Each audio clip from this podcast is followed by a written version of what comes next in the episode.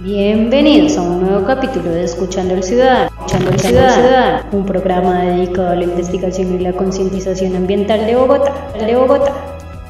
Buen día para todos. ¿Qué tal? ¿Cómo estás, Paula? ¿Cómo te recibe esta mañana en la capital? Muy pero muy buenos días a todos. Eh, Julián, pues la verdad acá celebrando, eh, celebrando el inicio de un capítulo más para nuestros oyentes. Ya le vamos cogiendo el ritmo del gustico a todo esto. Eh, para el día de hoy eh, trataremos un tema muy interesante y a la vez muy preocupante para toda la ciudad. Así es, Paula, el día de hoy hablaremos del relleno de Doña Juana, un tema que no es común de tocar entre nosotros, pero que causa varias reflexiones. Un tema propuesto por uno de nuestros oyentes en donde nos manda el siguiente mensaje. Hola Paula y Julián, habla Luis Ruiz, habitante de Mochuelo Alto, ubicado al sur de la capital. Ya llevo escuchándolos aproximadamente dos meses y me encantan sus podcasts, ya que es una forma abierta y más cercana de mostrarles a la población un poco de las problemáticas que nos están afectando considerablemente nuestra ciudad. El tema que les vengo a proponer el día de hoy es acerca del relleno de Doña Juana, ya que esto está afectando considerablemente en mi vida. En mi vida me he dedicado al cultivo de fresas, papa, alberja y cebolla, y lamentablemente el basurero está dañando no solo mi único sustento, que es la agricultura, sino a mi vivir en general está tan fuerte el impacto que estoy llegando al punto de no poder servirme una papa con arroz porque lo primero que comeré son moscas. La gente acá se enferma mucho de gripas constantes y los niños de problemas en la piel. Es muy triste saber que el gobierno no se preocupa por cuidar de los recursos naturales como nosotros los campesinos. Muchas gracias Luis por proponernos este tema es impresionante que un terreno montañoso, aproximadamente de 600 hectáreas, se utilice para enterrar los desechos que produce la ciudadanía. Es un tema tan delicado que si no se busca una pronta solución puede llegar a afectar a toda nuestra ciudad. Para que todos entremos un poco en contexto, Julián, cuéntanos de qué se trata este relleno Doña Juana y hace cuánto existe en Bogotá. La inauguración se da en el año 88 este proyecto implicaba la creación de tres plantas de transferencias de desechos en donde su función principal era separar las basuras y enviar los residuos orgánicos al relleno de Doña Juana para que éste fuera enterrada pero finalmente no pero pues adecuadamente. ¿Será que este plan logró desarrollarse en algún momento? ¿Tú qué crees?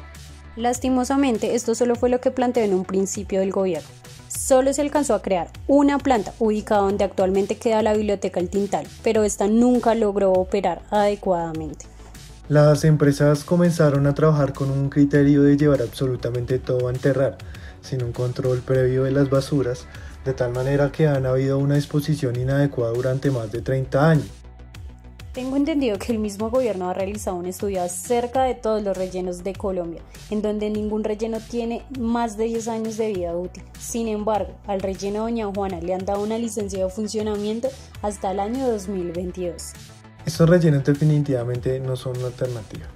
El relleno de Doña Juana es considerado uno de los más grandes de América Latina. Creo que un tema que se ha vuelto de gran consideración a nivel global es todo lo que tiene que ver con el medio ambiente. Pero actualmente este relleno, ¿qué consecuencias ambientales crees que está trayendo, Paula? Bueno, Julián, podemos considerar que a corto plazo la población que se ha visto más afectada es la vecina de este relleno. Por un lado está el río Tunjuelo, en donde caen los desechos que no logran tratar oportunamente al interior. Está la contaminación del suelo, la contaminación del aire producida por los gases que queman las plantas y dañan las vías respiratorias de la población, malos olores y generación de vectores como ratas, moscas, convirtiendo a este sector como un lugar inhabitable.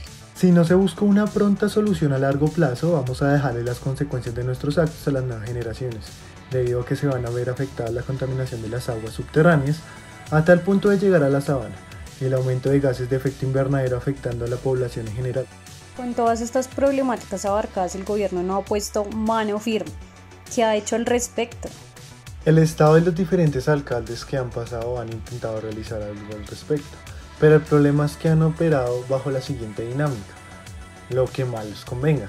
Es importante destacar que con estas decisiones se están viendo afectados los derechos fundamentales, como lo son el goce de un ambiente sano, el derecho a la vida, la seguridad y la salubridad pública y la protección de los recursos naturales.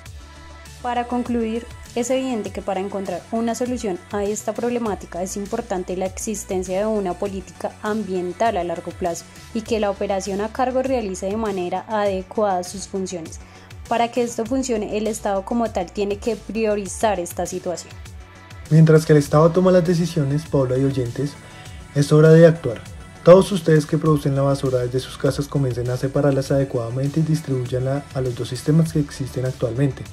Hagamos de la basura un recurso importante para la sociedad. Apoyo totalmente tu iniciativa. Comencemos todos desde casa. De grano en grano podemos conseguir grandes frutos y cambiar el destino de nuestra ciudad. Es hora de despedirnos y en definitiva abarcamos temas bastante preocupantes, pero no imposibles de solucionar. Recordemos que juntos hacemos la diferencia. Nos vemos en un próximo podcast. Gracias a todos. Material diseñado con fines educativos con el contexto de encuentro de jóvenes investigadores de la Cátedra de Bogotá 2020. Bogotá, Julián Andrés Niño Barrera.